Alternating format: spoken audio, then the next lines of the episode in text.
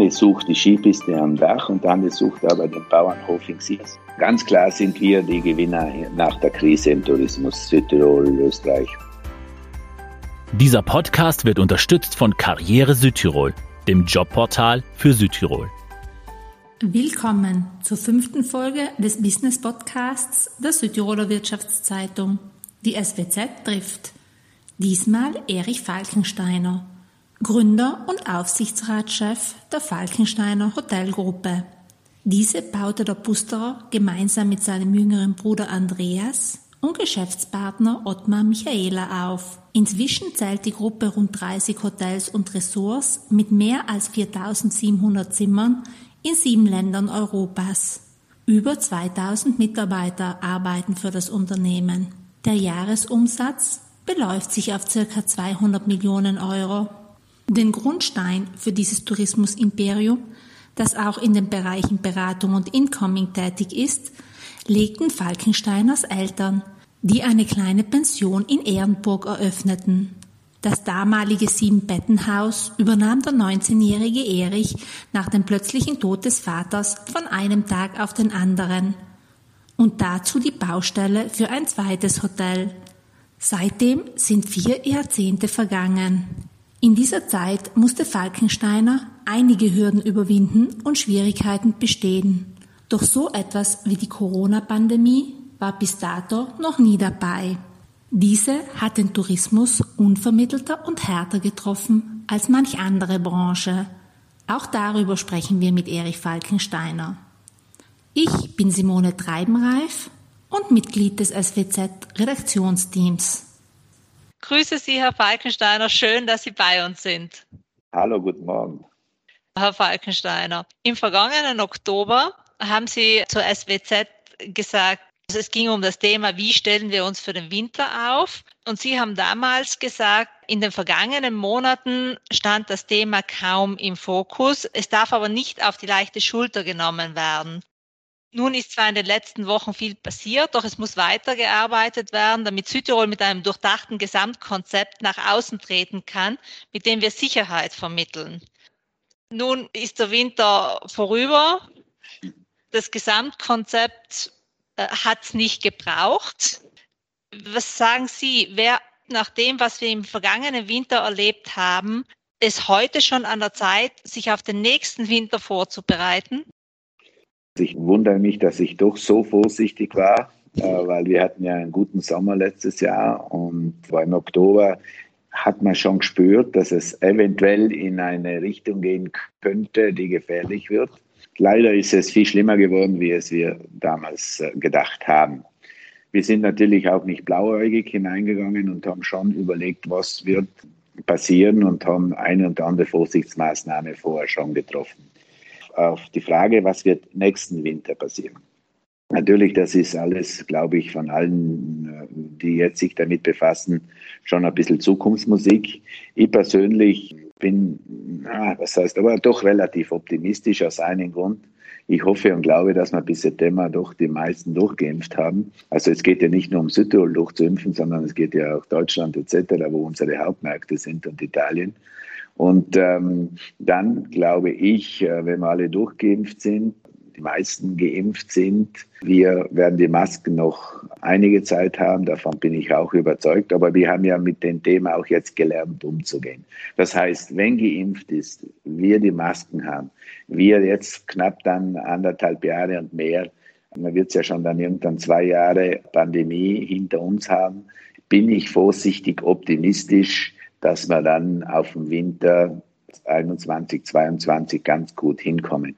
Darf eine vielleicht interessante Aussage machen, was ich nie gedacht habe. Wir haben für den Winter mehr Vorbuchungen wie die letzten Jahre vorher. Ah. Weil viele Menschen jetzt auf den Winter wieder glauben und letztes Jahr den Winterurlaub nicht gemacht haben und sagen, ich buche früh genug wieder das Zimmer, dass ich es auch habe. Und das mhm. äh, macht mich schon sehr optimistisch. Und das gilt für Ihre Häuser in Südtirol, aber auch außerhalb. Das gilt für Südtirol und außerhalb, ja. Mhm. Genau. Also außerhalb im Winter sind wir natürlich sehr stark auf Österreich und Südtirol bezogen. Mhm. Da sind ja die Meeresdestinationen, ob es Sesel oder Sardinien, Kroatien etc. ist, sind ja nicht so betroffen. Das heißt, diese Aussage gilt natürlich für den Bergurlaub. Klar. Jetzt haben wir schon ein gutes halbes Jahr vorausgeschaut. Wie schätzen Sie jetzt aber die nähere Zukunft ein? Die Meldungen, es wird alles super, super. Ich würde da schon ein bisschen vorsichtiger noch sein. Auch das, es wird wahrscheinlich ein guter Sommer, aber natürlich mit ein paar Unsicherheiten schon noch drinnen. Ich glaube, man sollte jetzt nicht zu euphorisch sein. Wobei, auch das ist richtig, dass bei uns jedenfalls die Buchungen stark angezogen haben. Immer wenn ein Politiker sagt, es geht auf, dann hat das angefangen zu buchen. Wie Draghi gesagt hat, wir tun die Quarantäne weg, dann sind die Buchungen eine halbe Stunde nachher losgegangen.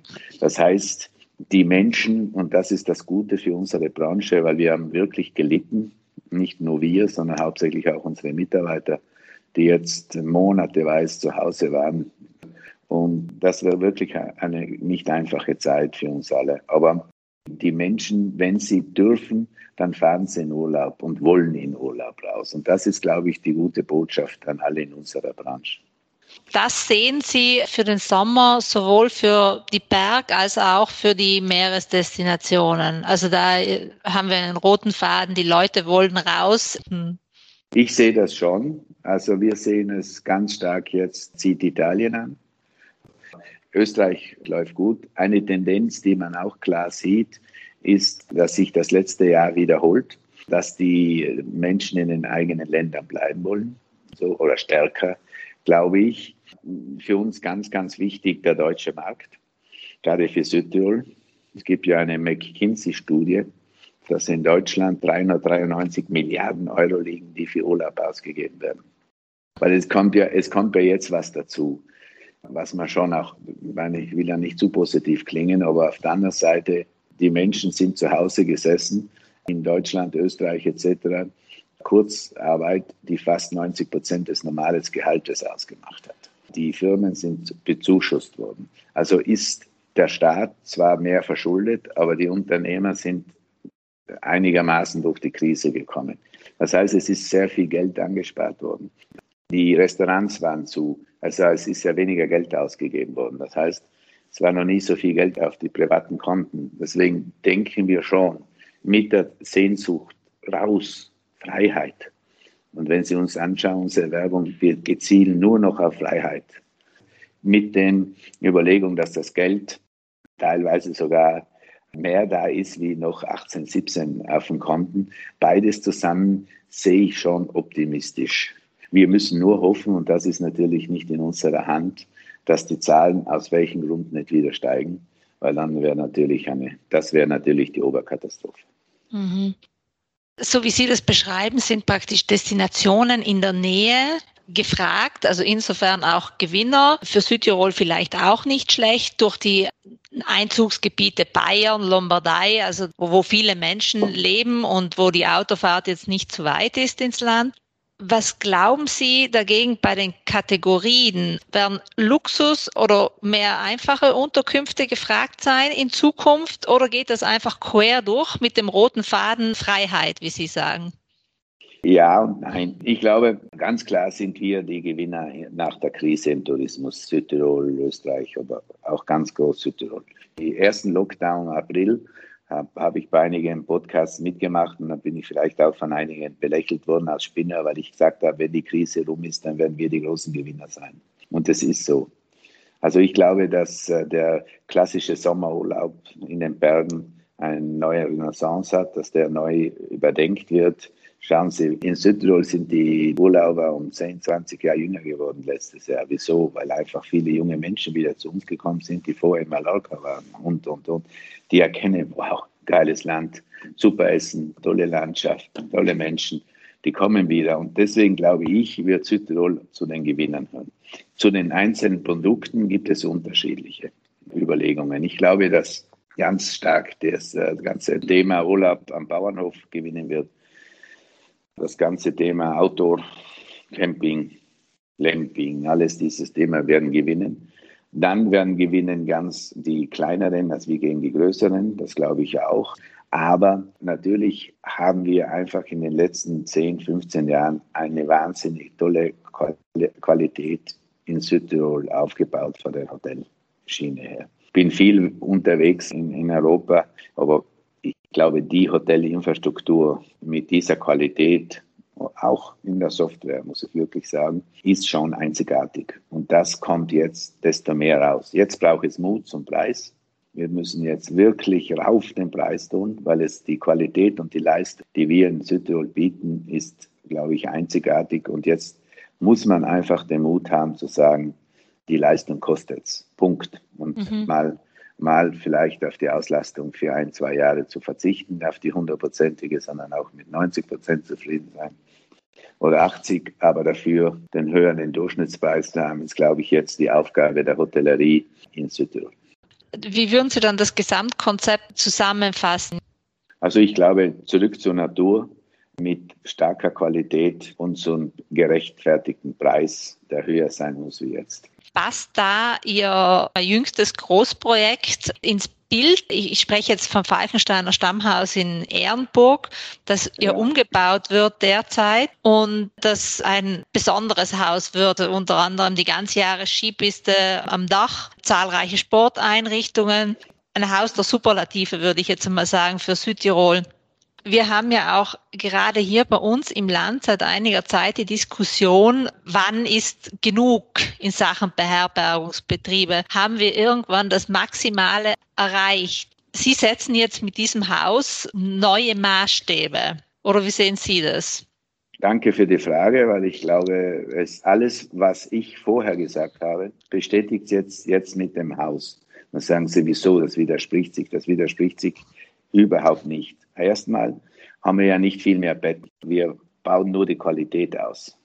Wir, wir gehen ja viel in die Qualitative, nicht in die, teilweise aber nicht so viel in die Quantitative. Erstens, das heißt, die Zimmeranzahl wird nicht so viel mehr. Zweitens, gehen wir in das Thema Nachhaltigkeit. Jetzt kann man darüber reden, ob die Piste auf dem Dach eine Nachhaltigkeit ist oder nicht. Wenn ich das Produkt anschaue, was wir bauen, dann ist es eine absolute Nachhaltigkeit weil ich baue ja keine Schneepiste, sondern ich baue einen Teppich, wo ich die Menschen auf den, also ich spare Grund und baue die Piste aufs Dach und tue sie nicht irgendwo daneben hinlegen. Das heißt, ich, ich habe keine jetzt Kunstschnee oder, Dinge. Es ist nichts anderes wie diese Teppiche, die es eben auch beim Springschutz geben gibt.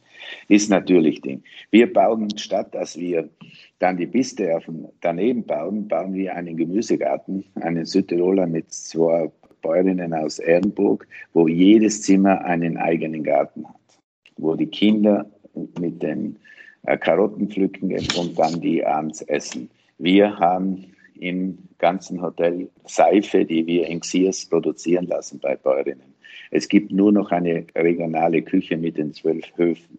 Also wir gehen genau das hinein in diese Nachhaltigkeit. Natürlich ist diese Piste jetzt das Aushängeschild für Marketing. Jeder redet vor, die, vor der Piste, aber dass wir da ein Schwimmbad machen, das mit Wasser vom See geheizt wird, das wird so nicht diskutiert. Ist ja auch, ist ja auch in Ordnung. Aber, und jetzt komme ich zu dem Thema, wieso ich schon überzeugt bin, weil es gibt einfach Nischenprodukte, die, wenn sie die Qualität haben und die Infrastruktur haben, dann gibt es eben Familien, die sich leisten, wir haben einen Durchschnittspreis ungefähr zwischen 600 und 700 Euro die Nacht, die sich das leisten wollen. Und wenn man diesen Weg nicht gehen, dann holen wir diese Familien, die sich das leisten können, ob es jetzt gut oder schlecht ist, um keine soziale Diskussion hier zu bringen, dann gehen die halt irgendwo anders hin, wo sie das finden. Ich glaube, es gibt in Südtirol sehr, sehr gute Familien, Betriebe, also für Familien ausgelegte Betriebe, die ja in, den, in der Kooperation Familienhotels sehr, sehr stark verankert sind, auch eine sehr gute Kooperation ist mit sehr starken Hotels. Und du siehst, die die Qualität nach vorne gebracht haben, haben auch den Mut gehabt, den richtigen Preis zu verlangen. Und die Menschen in Europa zahlen diesen Preis, wenn die Qualität stimmt. Eine sucht die Skipiste am Dach und der andere sucht aber den Bauernhof in Siers. Jeder hat seine Nische und das muss er finden. Ich glaube, natürlich ist das ein bisschen vor der Wahrnehmung, Skipiste, Gigantismus und, und, und. Aber wenn ich mich vertieft mit dem Produkt beschäftige, dann merke ich schon, hallo, da sind viele andere Gedanken dahinter. In dem Sinn ist das sinnvoll, was machbar ist, auch im Tourismus. Ja, was machbar ist. Sicherlich die Nachhaltigkeit wird eine große Rolle spielen. Also das glaube ich schon. Ich glaube, nach Corona wird wieder Greta kommen, weil es auch richtig ist. Ich bin Unternehmer, Vater von Familien etc. Ich weiß, dass wir es wahrscheinlich übertrieben haben die letzten 30, 40 Jahre und jetzt wieder da in die Richtung gehen müssen. Ich stehe da voll auch dahinter. Also das ist kein Ding. Das Gegenstück wird die Digitalisierung sein die ist nicht mehr aufzuhalten. Und dann werden die anderen Trends eine Rolle spielen. Es wird eine Individualisierung geben, Zielgruppen, nischenmäßig angebotene Produkte. Jeder will einen anderen Anzug haben. Dann wird es die Regionalität eine ganz große Rolle spielen, dass wir unsere, also bei unserem FMP-Konzept kommen die Bauern, kommen die Lieferanten zu uns in das Hotel, um das Produkt vorzustellen. Wir gehen so weit, dass wir mit keiner Nestle mehr zusammenarbeiten, sondern wir wollen nur noch Familien, die Familien auch haben, um auch eine Story aufzubauen zwischen Familie Falkenstein und Familie Nägele oder Familie Kohl am Ritten. Das heißt, wir, wir werden da ganz stark in diese Themen gehen. Und dann, ganz wichtig auch, ist die Mobilität, die eine neue Rolle spielen wird.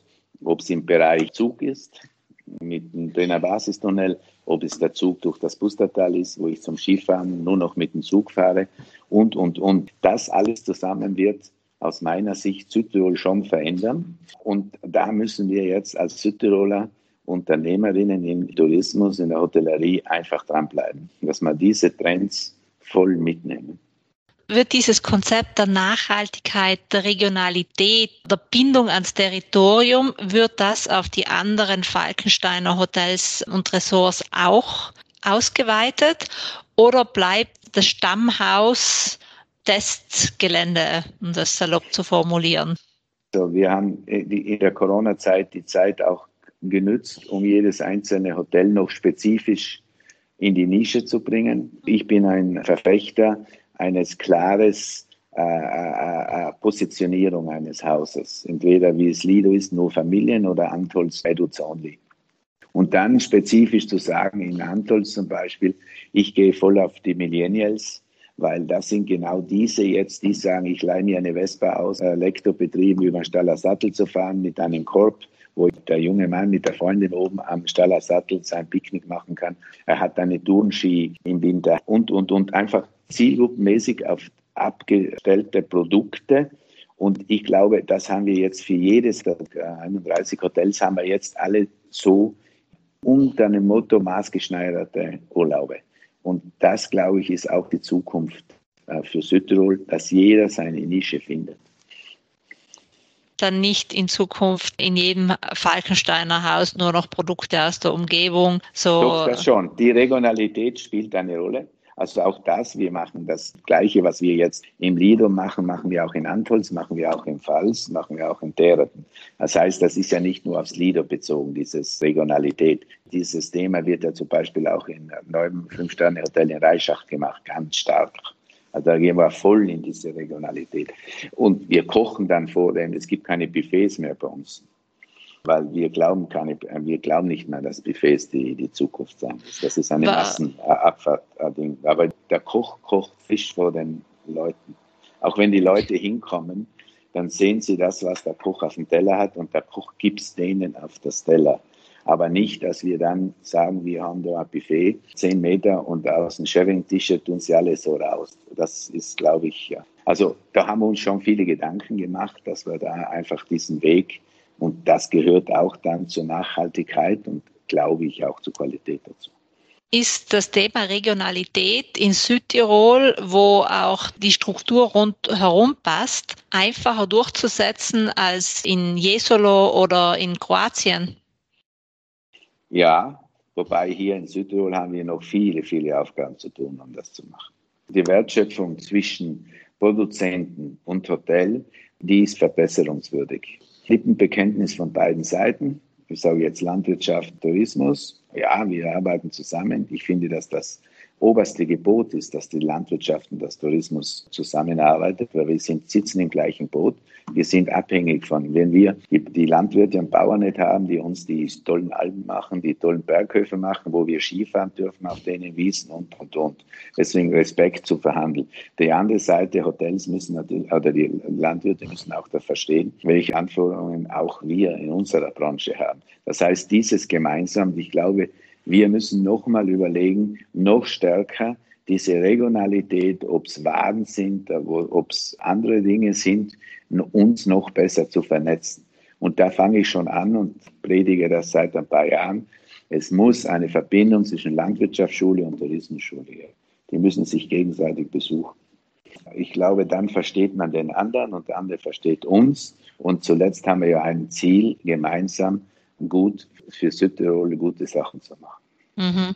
Herr Falkenstein, jetzt Vernetzung zwischen Landwirtschaft und Tourismus, auch das Zusammenschauen, das ist natürlich sehr wichtig. Wie sehen Sie das innerhalb der Branche, also innerhalb des Tourismus? Gibt es da einen Zusammenhalt, ein Zusammenschauen, gerade jetzt in dieser nicht einfachen Zeit?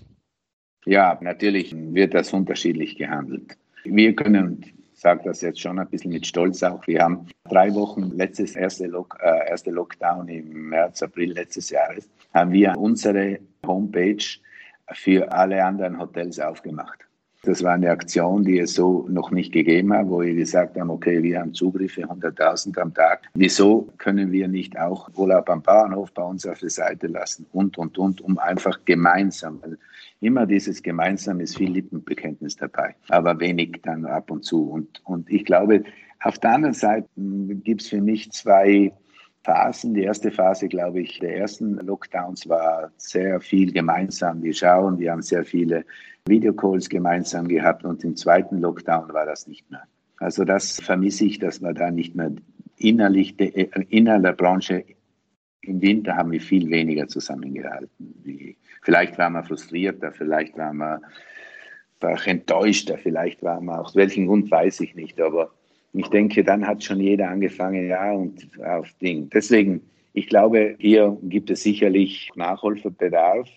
Aber auf der anderen Seite hatte ich auch gute Momente, wo ich gedacht habe, cool, dass wir uns da zusammengetan haben, um einiges gemeinsam zu bewegen. Was wäre da so ein Beispiel, wo Sie sich gedacht haben, cool, also außer der eigenen Initiative, wo Sie gesagt haben, Sie haben die Plattform für alle geöffnet? Nein, ich gab, es gab am Anfang ganz äh, interessante Videocalls, die äh, Lieferanten, nenne hier den Prima, der einfach gesagt hat, lass uns doch mal mit 50 Hotelieren Videocalls machen, dass jeder erzählt, wie es ihm selber geht, was nimmt er mit und so. Und das war sehr spannend. Und ich glaube, geteiltes Leid ist halbes Leid. Und da waren wir, ich glaube, auch sehr ehrlich alle miteinander, nicht? weil es muss ja auch sein, ich meine, das ist dann später vielleicht auch aus welchem Grund, vielleicht haben sie mich nicht mehr eingeladen, das weiß ich nicht, aber ich war halt nicht mehr so dabei. Aber an, an, ansonsten glaube ich, hat natürlich hat sich jeder schon wieder auf das Aussperren konzentriert und äh, wird weniger Zeit gewesen sein. Abschließend vielleicht noch einen Blick auf das Thema Startup wo Sie ja seit einigen Jahren aktiv sind als Investor. Woher kommt das Interesse am Thema? Ich glaube, es gibt drei, drei Themen zu dem Interesse. Einmal ist das Interesse familienbedingt, weil meine Kinder da Gründer sind, haben sich alle selber gesagt, okay, zu starken Papa, zu, zu starke Selberpersönlichkeit, lass uns mal später zusammenarbeiten. Jetzt bis ich die ersten zehn Jahre mache ich meinen Senf selber. Alle drei sehr erfolgreich. Das war einmal und Freunde von denen kamen zu Hause und ich habe dann dieses Thema Startup eigentlich jetzt mal verstanden, um was es das, das geht. Das war der Anfang. Der zweite Gedanke dazu ist, dass Innovation eines der wesentlich wichtigen Treibern unserer Branche ist oder überhaupt. Und du findest nie Innovation in einer, tust dich schwer, im eigenen Betrieb Innovation zu machen. Weil jeder sagt, das haben wir immer schon gemacht, zehn Jahre, das ist gut so. Und wir brauchen dann da nichts und wenn du dann in den Betrieb hinein die Innovation ist, dann kommt relativ viel Gegenwind und viele Dinge passieren nicht, weil sie im Vornherein schon Grenzen gesetzt wurden. Die Gründerszene ist da anders. Die setzen sich keine Grenzen. Die Grenzen werden automatisch dann, wenn es nicht geht. Und dann habe ich gesagt, ich muss sowas außerhalb der FMTG-Gruppe machen. Und ich bringe auch die FMTG, also die Falkensteiner Hotels, mit der Falkensteiner Venture nie zusammen, außer wenn die Produkte von uns, wir haben ja 17 äh, Startups, wenn die dann, und das sind jetzt mittlerweile schon sechs, sieben, wo die Falkensteiner Hotels die auch nehmen, dann sagen, das ist das Beste am Markt, wieso soll ich das nicht nehmen? Aber wenn ich es von vornherein gesagt habe, du hast es zu nehmen, dann wäre es eh nicht gegangen. Deswegen habe ich das aufgebaut. Dritter, letzter Gedanke ist einfach ein bisschen egoistisch gedacht. Bin jetzt über 60. Es macht einfach Spaß, mit so jungen Leuten zu arbeiten. Also das ist äh, ein Wahnsinn, was du, welche Motivation bei vielen vorfindest, was, welche Gedanken kommen. Weil ich, ich sage immer einen Gedanke, der, glaube ich, entscheidend bei der Geschichte ist. Ich bin aufgewachsen, 20, und wenn mir jemand was gesagt hat und der hat mich dann kritisiert, dann war ich beleidigt. Jetzt ist der Junge dankbar, wenn du ihn kritisierst, weil dann lernt er. Das ist ein ganz großer, das, diese zwei Generationen, wo ich noch vor 40 Jahren gesagt habe, ja, wieso muss ich das über mich ergehen lassen? Und jetzt sagt ein 20, 23-Jähriger, sagt du, danke Erich, das habe ich nicht so gedacht.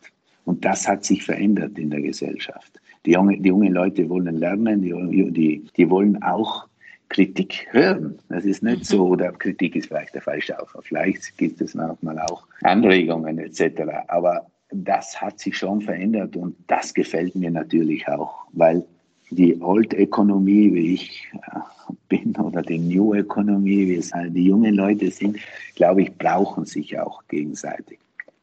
Ich habe echt ein paar Böcke geschossen in mein Leben. Und diese Böcke, die ich geschossen habe, also die negativen Böcke, die gebe ich weiter und die brauchst du nicht nochmal schießen. Die Erfahrung, die man einfach 40 Jahre gemacht hat, ist was wert wenn man sie auch manchmal anders sieht. Und dann die Dynamik der jungen Leute, die sagen, okay, es gibt Firmen, ob es Airbnb, wäre nie in einem traditionellen Betrieb entstanden. Nie, weil da hätte jeder gesagt, das geht ja nicht. Es ist ja Grauzone, ist ja das und das und das. Oder Booking.com, die haben uns ja die, die Butter vom Brot genommen. Und, und, und, und. Das heißt, das sind immer Innovationen, die außerhalb der, der Gruppen und so weiter entstanden sind. Und abschließend zu sagen, das macht einfach, es ein spannendes Spielfeld. Wir haben jetzt in der Pandemie, auch das bin ich echt stolz, haben wir kein einziges verloren, weil die Startup-Geschichte ist ja in den ersten zwei Jahren ja immer sehr spannend. Wir haben eines schon konnten einen Exit machen. Es kommt ja bei Startup-Geschichte ist ja nur ein Ziel Exit eskalierbar war und dann Exit und dann einen schon machen. Und jetzt sind wir vor weiteren, vor zwei, vielleicht sogar drei Exits in den nächsten sechs Monaten.